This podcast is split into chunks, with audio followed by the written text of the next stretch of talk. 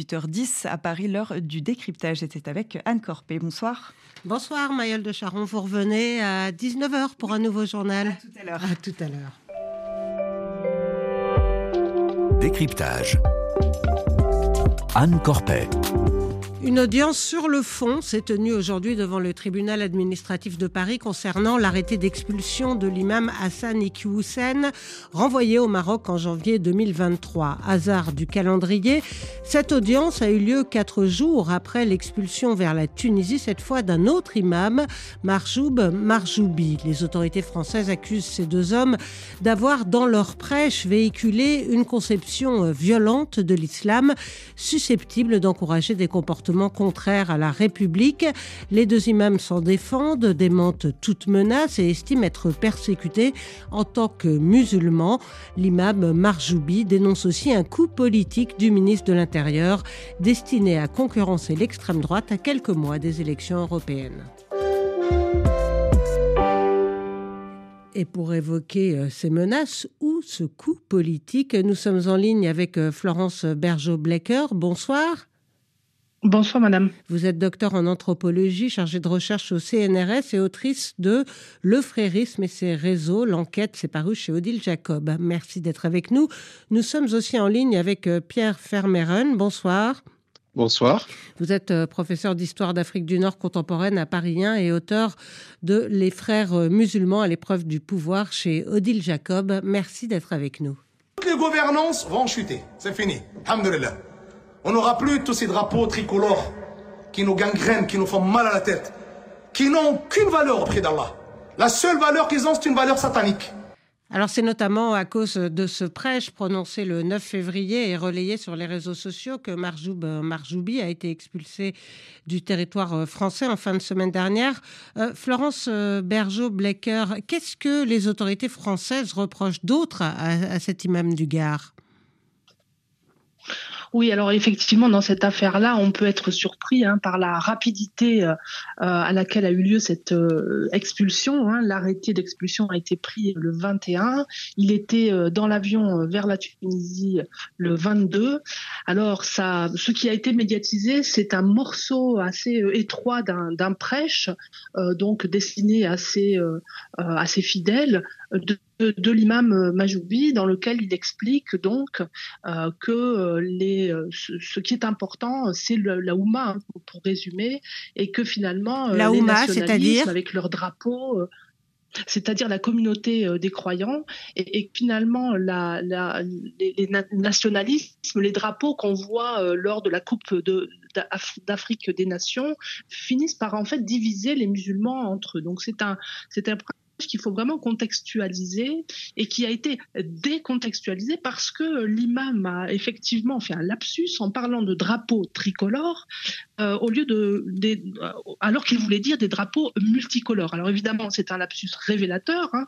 ça révèle un, petit peu de, son inconscient et ça a énormément choqué donc les, Français, les réseaux sociaux s'en sont emparés et ça a été le moyen effectivement euh, de le, disons, de, de faire passer euh, cette, cette expulsion qui était quand même dans les tuyaux. Hein.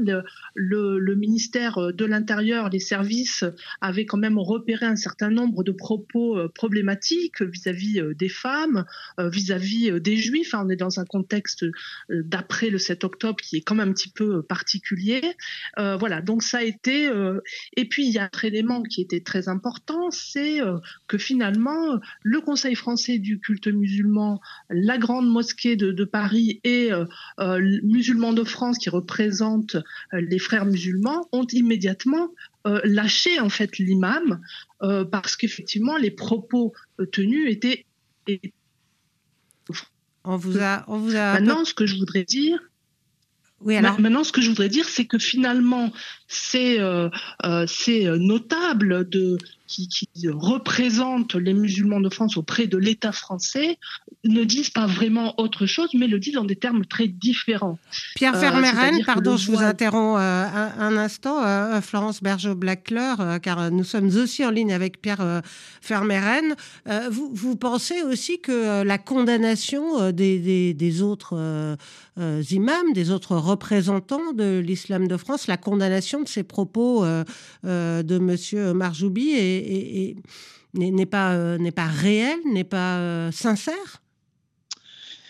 Il y a deux sortes d'imams parmi d'autres. Hein. Il y a ceux qui sont euh, très liés aux États du Maghreb, notamment, que ce soit le Maroc, par exemple, ou l'Algérie, et dont on peut penser que la critique du drapeau n'est pas pour eux quelque chose de positif.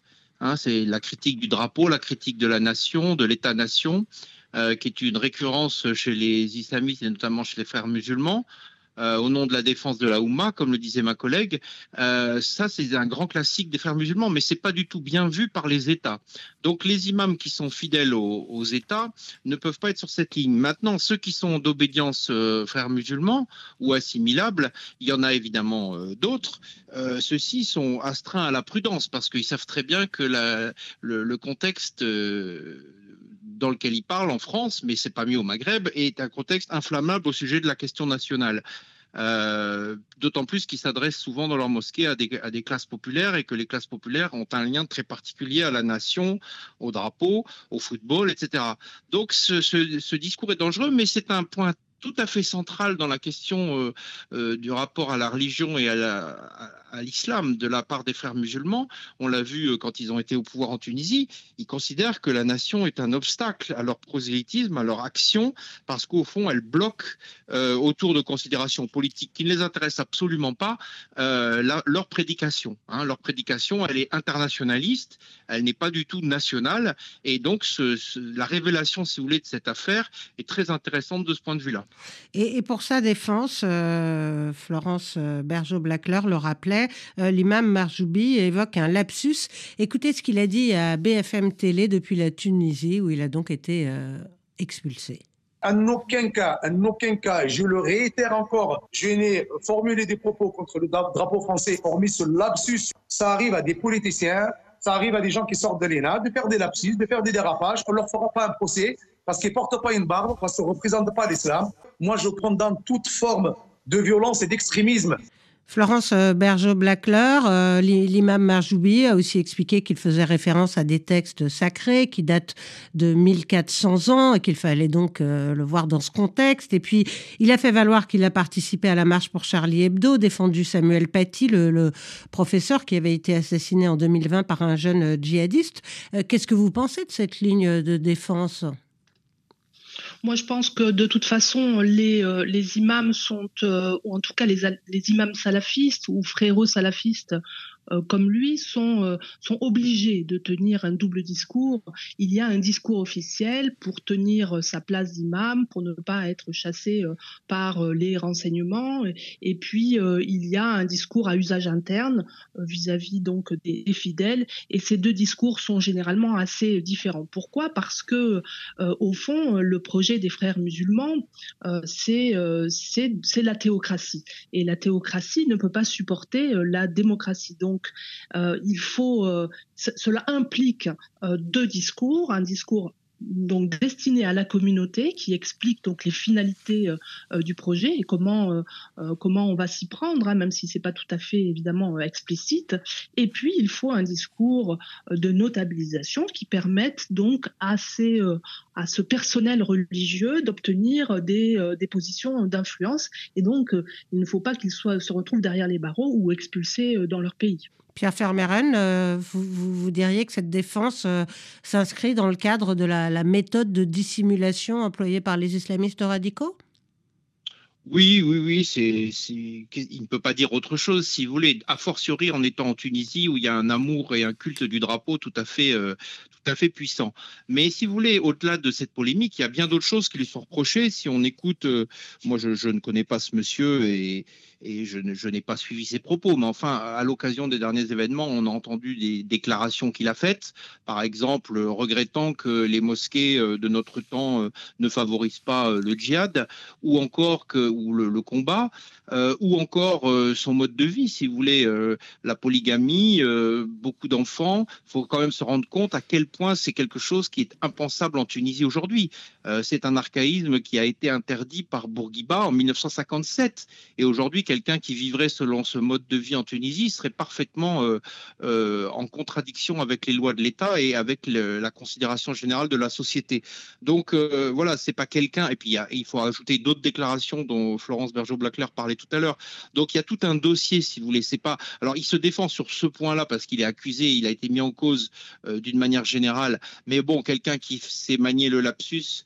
Euh, je suis d'accord avec lui, tout le monde peut faire des lapsus, mais il a beaucoup de vocabulaire, il sait très bien ce qu'il dit. Le drapeau tricolore, c'est le drapeau français. Je rappelle que le drapeau tunisien n'a que deux couleurs, donc euh, il faut pas, euh, voilà, c'est normal qu'il se défende, mais il faut pas non plus être dupe parce que c'est pas quelqu'un d'idiot, c'est pas quelqu'un qui n'est pas cultivé, c'est quelqu'un qui sait très bien ce qu'il fait et ce qu'il dit, et en l'occurrence, c'est parfaitement cohérent avec sa doctrine.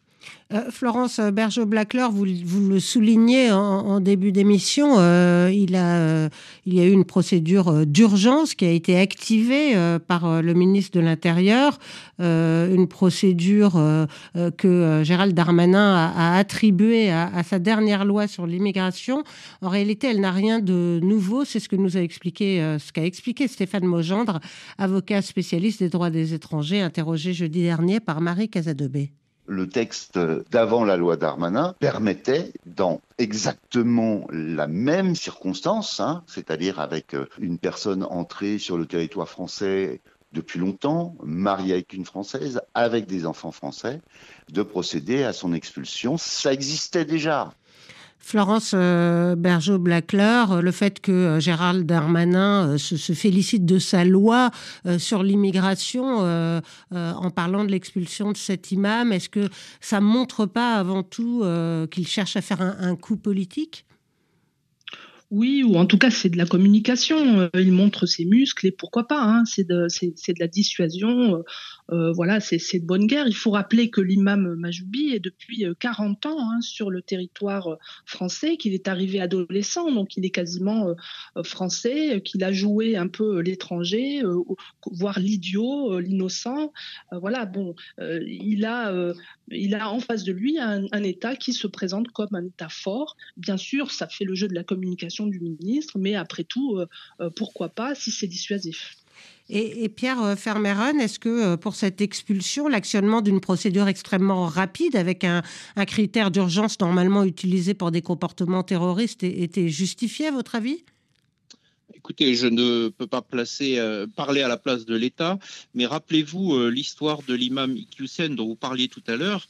Euh, ça avait donné lieu à une palinodie très complexe, à une fuite à l'étranger. Euh, oui, il était parti en Belgique, d'où il avait été expulsé vers le Maroc. Absolument. Le Maroc avait refusé de l'accepter dans un premier temps. Ça avait duré plusieurs semaines, voire peut-être plus d'un mois. Et donc, je pense que là, il y avait la volonté, euh, d'une part, de ne pas rééditer cette séquence, parce qu'elle aurait été très dommageable à la, à la parole du ministre.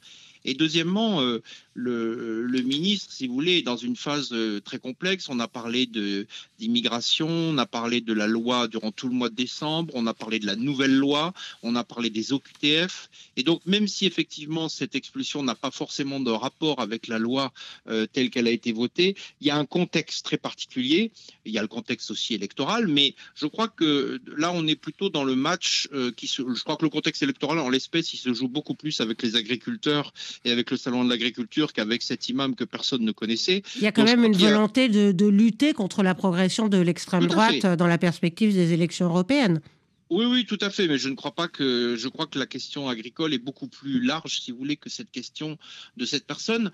Et euh, je crois qu'il y a un match entre guillemets, en tout cas un combat, pas une compétition, pas un match, mais un, combat, un, bras de fer, voilà, c'est le mot que je cherchais, entre le ministère de l'Intérieur et un certain nombre de personnages euh, qui euh, jouent avec les lignes. Et il y a la volonté, on, il faut rappeler qu'on est après la, fameuse loi de radicalisation et aussi de, de qui avait été voté l'année dernière sur le séparatisme, et que ce contexte, bien sûr, euh, impose à l'État qui en a été à l'initiative euh, de, de, marquer, d'avoir des, des, marqueurs euh, de son autorité. Donc c'est plutôt moi dans ce jeu-là que, que je vois, parce que de toute manière, le, compétition électorale sur ce terrain-là, oui, elle se joue dans beaucoup de terrains, mais je pense que là, il y a aussi un bras de fer directement entre les pouvoirs publics et la frange dont on parle du radicalisme islamiste. Alors vous parliez de de, cette loi euh, sur euh, le anti-séparatisme, mais c'est justement la loi qui a été invoquée euh, ce matin par la ministre de l'Éducation pour annoncer la fermeture du collège privé musulman Avicenne de Nice. Nicolas, Nicolas Belloubet était ce matin chez nos confrères de France Télévisions. On l'écoute. On a un problème de financement opaque après plusieurs relances, euh, n'était pas très clair sur ses sources de financement. Et c'est contraire à la loi de 2021, la loi anti-séparatisme.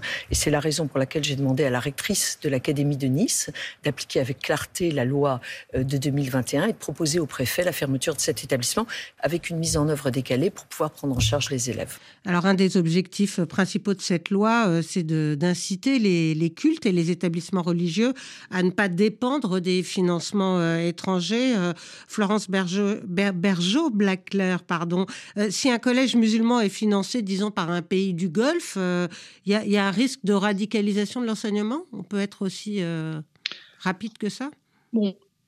Il, faut, il faut peut-être un petit peu recontextualiser quoi aujourd'hui euh, les établissements euh, euh, musulmans hors contrat et sous contrat. C'est alors donc privé, hein, on parle d'établissements privés. c'est environ 12 000 élèves. Sur, je, vous rappelle qu'il y a environ, environ 9 millions de musulmans en France. Donc là, c'est 12 000, 12 000 élèves. Donc 1700 élèves dans des écoles sous contrat.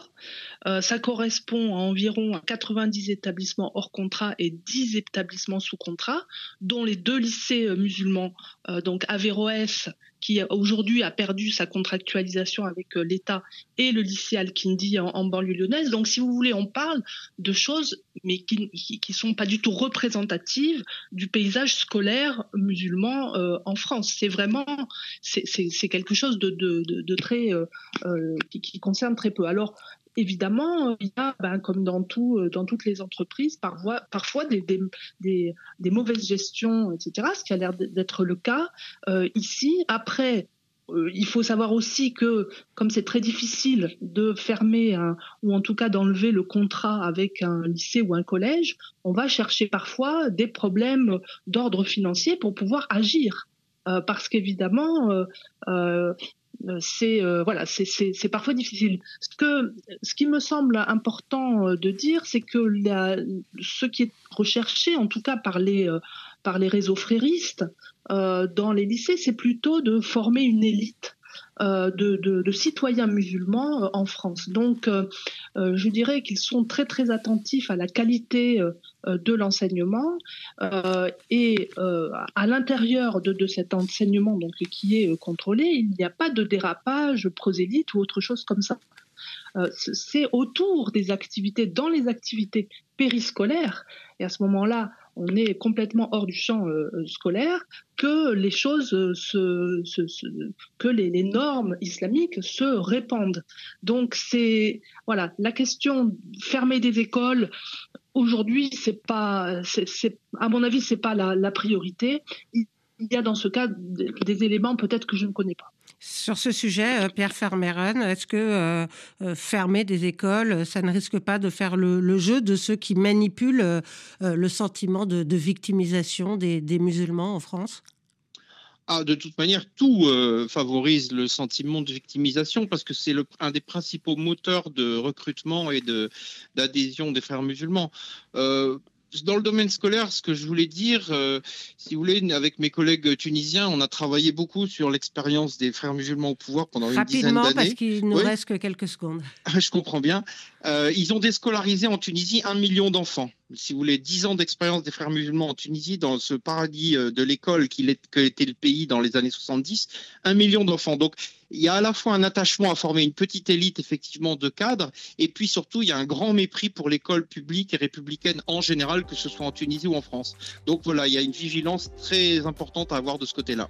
Merci Pierre Fermeren. Je rappelle que vous êtes auteur des Frères musulmans à l'épreuve du pouvoir chez Odile Jacob et Florence Bergeau-Blackler, euh, autrice du Frérisme et ses réseaux, l'enquête, également chez Odile Jacob. Merci à Hélène Avril à la réalisation et à Éléonore Krenik qui m'a aidé à préparer cette émission. Restez avec nous dans un instant, le débat du jour.